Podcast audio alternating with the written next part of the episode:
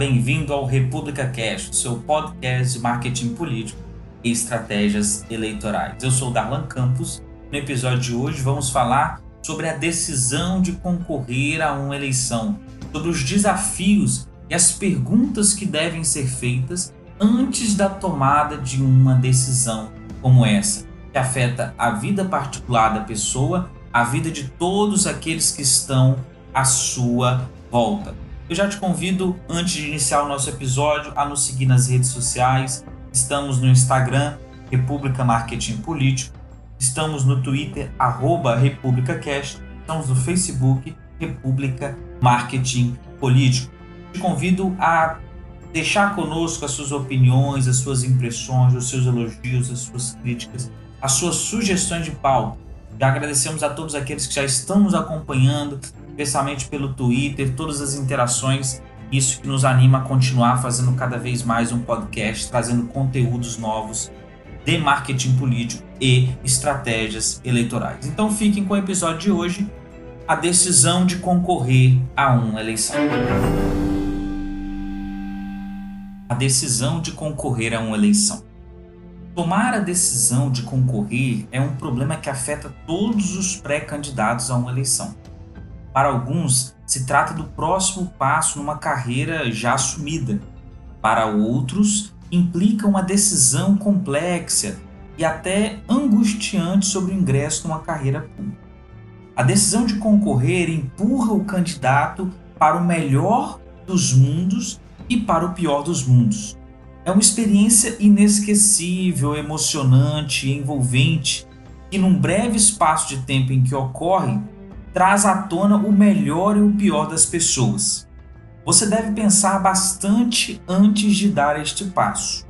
A candidatura provoca altos e baixos no seu humor e sentimentos a cada dia ou mesmo a cada hora.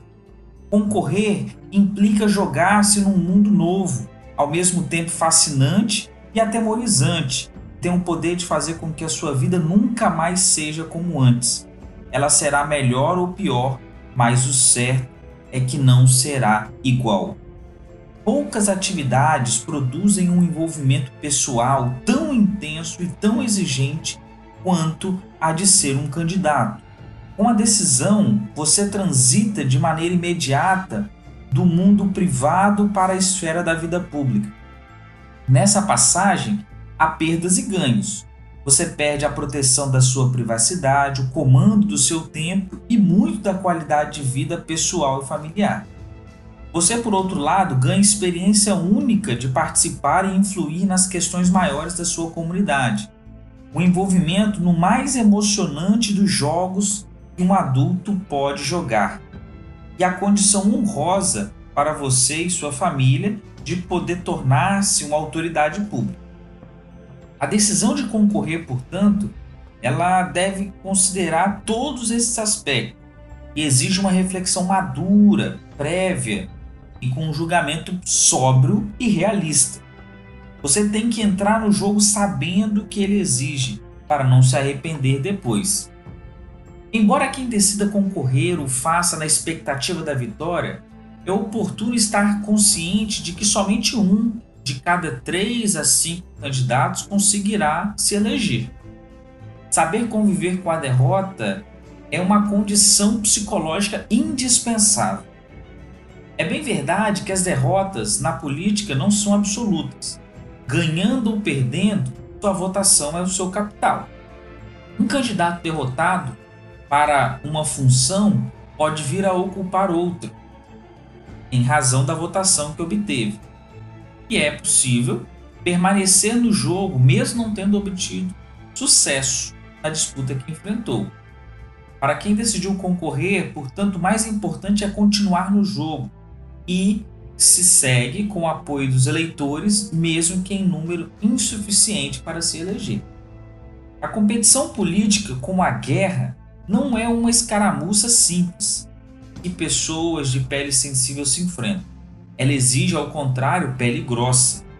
Para resistir aos ataques, muita determinação e firmeza. Os melhores candidatos são operadores duros, capazes de aplicar tantos golpes quanto os que recebem. Você deve estar preparado para lidar com gestos tocantes de apoio e solidariedade, assim como gestos de covardia e traição. Deve ser capaz de inspirar outros, de motivá-los, de identificar-se com seus sentimentos e desejos sem comprometer sua visão estratégica e racional.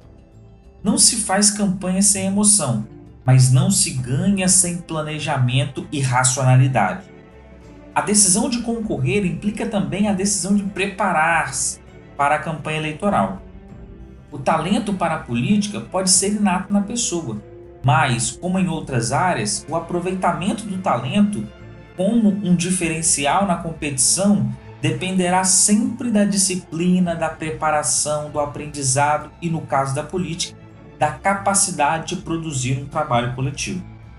O talento, sem esses acompanhamentos, pode produzir lances brilhantes, mas carecerá da continuidade, da profundidade e da disciplina sem os quais dificilmente sua vitória vai chegar.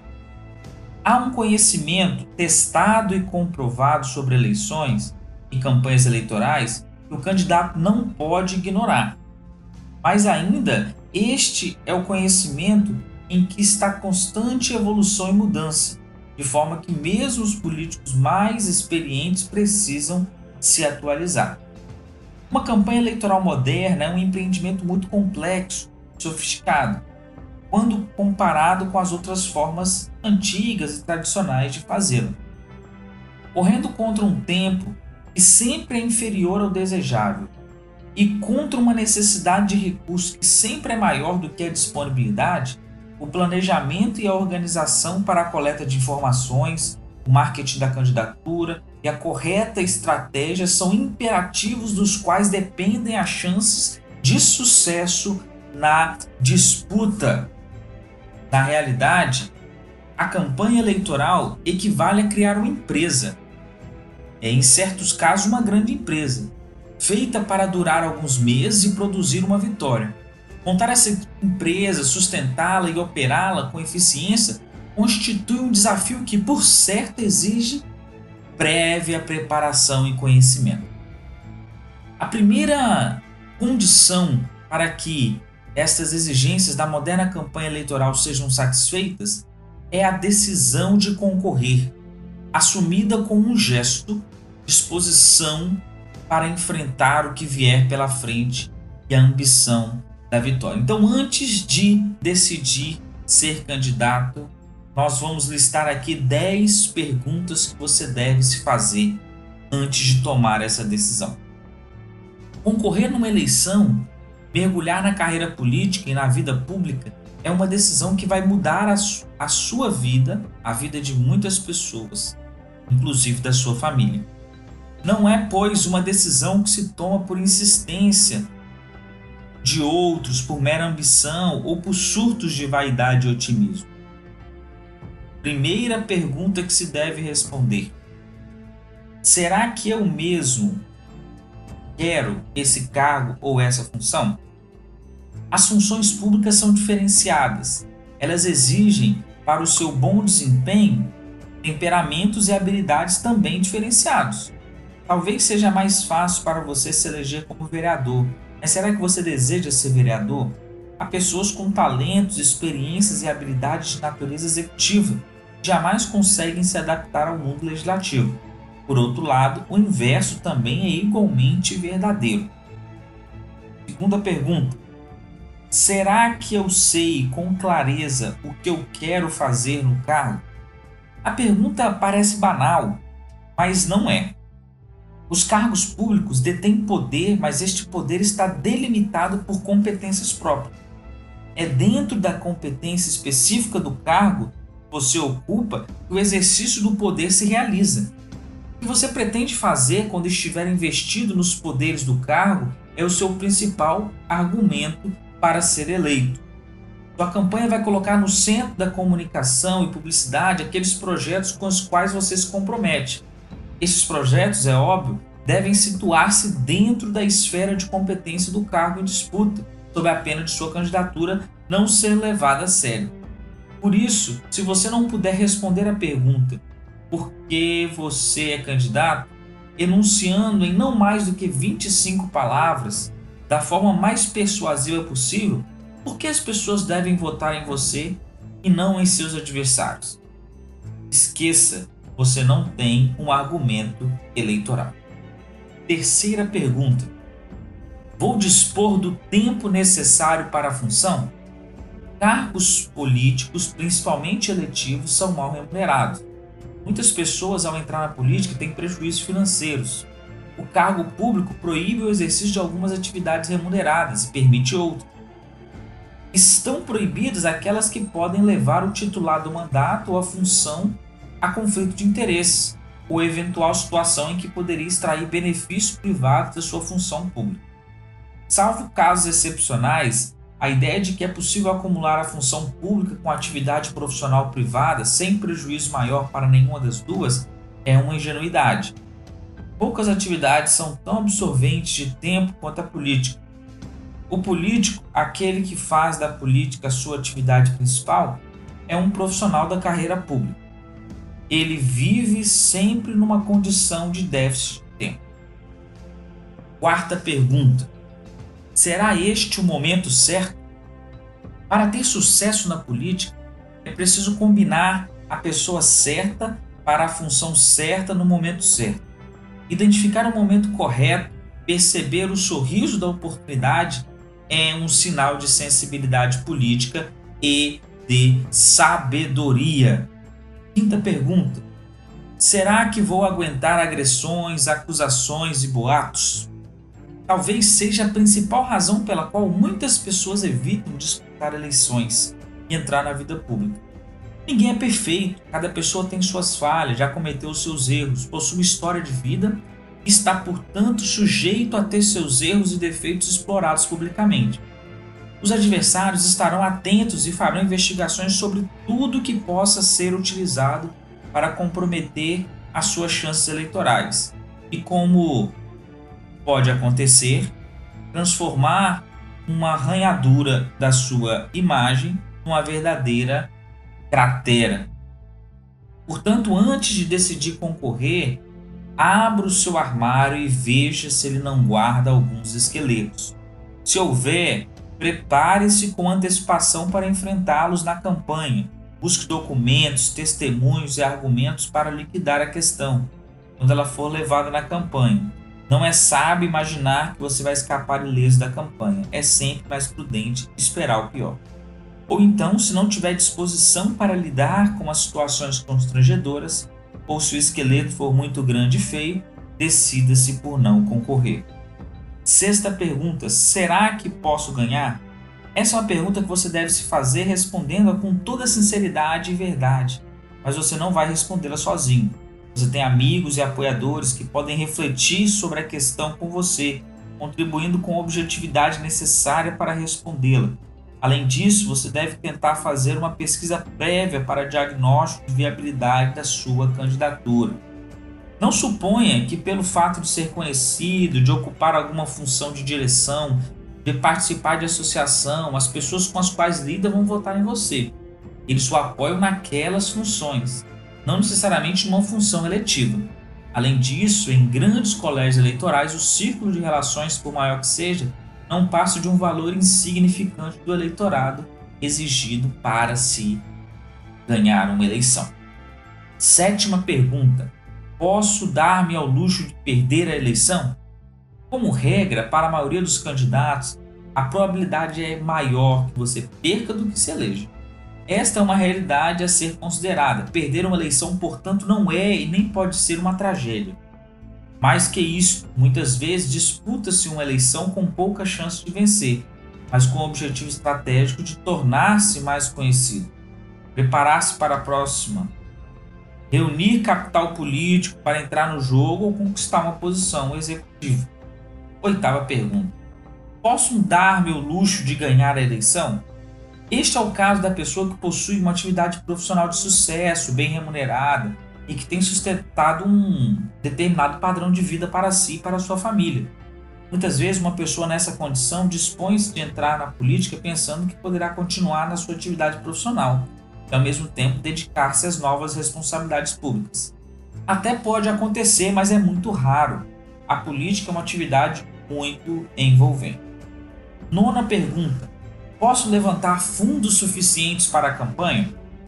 A necessidade de financiar uma campanha eleitoral é uma das principais razões que fazem muitas pessoas evitar a carreira política. Bancar uma campanha é caro, salvo para quem é rico ou para quem disputa uma eleição num colégio eleitoral pequeno e concentrado. E você não poderá, se não for rico, sustentá-la isoladamente com seus recursos. A experiência mostra que ninguém é mais eficiente para conseguir os recursos necessários do que o próprio candidato. Você não possui recursos próprios e abundantes para financiar a sua campanha sem perda patrimonial de vulto, e se você não se dispõe a buscar este recurso pessoalmente junto aos potenciais contribuintes, pense mais do que duas vezes se vale a pena entrar na disputa. Décimo, posso fazer isto para minha família? A política é ciumenta. Ela tende a exigir todo o seu tempo e a, a deslocar o eixo de suas gratificações da vida familiar para a vida pública. O bom da política gratifica você pessoalmente. O ruim da política costuma atingir a sua família. A política afeta a família de maneira dura.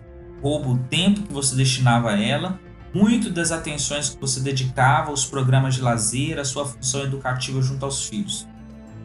Eles precisam saber por antecipação as consequências que a nova atividade terá sobre a vida dele. Então são 10 perguntas que você deve responder antes de ser candidato. Primeiro, será que eu quero mesmo aquele cargo ou função? Segundo, será que eu sei com clareza o que eu quero fazer no cargo? Terceiro, vou dispor do tempo necessário para a função? Quarto, será que este é o momento certo?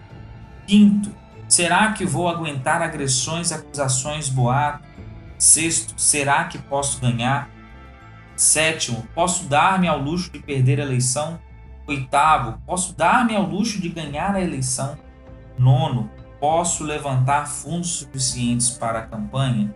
E décimo, posso fazer isto para minha família? Antes de decidir concorrer, respondam estas perguntas.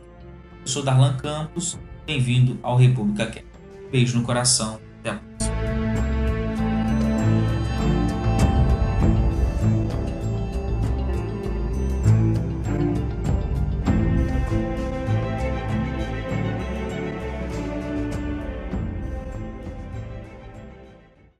The podcast you just heard was made using Anchor.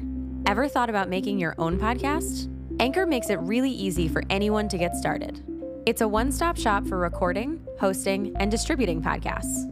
Best of all, it's 100% free. Sign up now at anchor.fm slash new. That's anchor.fm slash new to get started.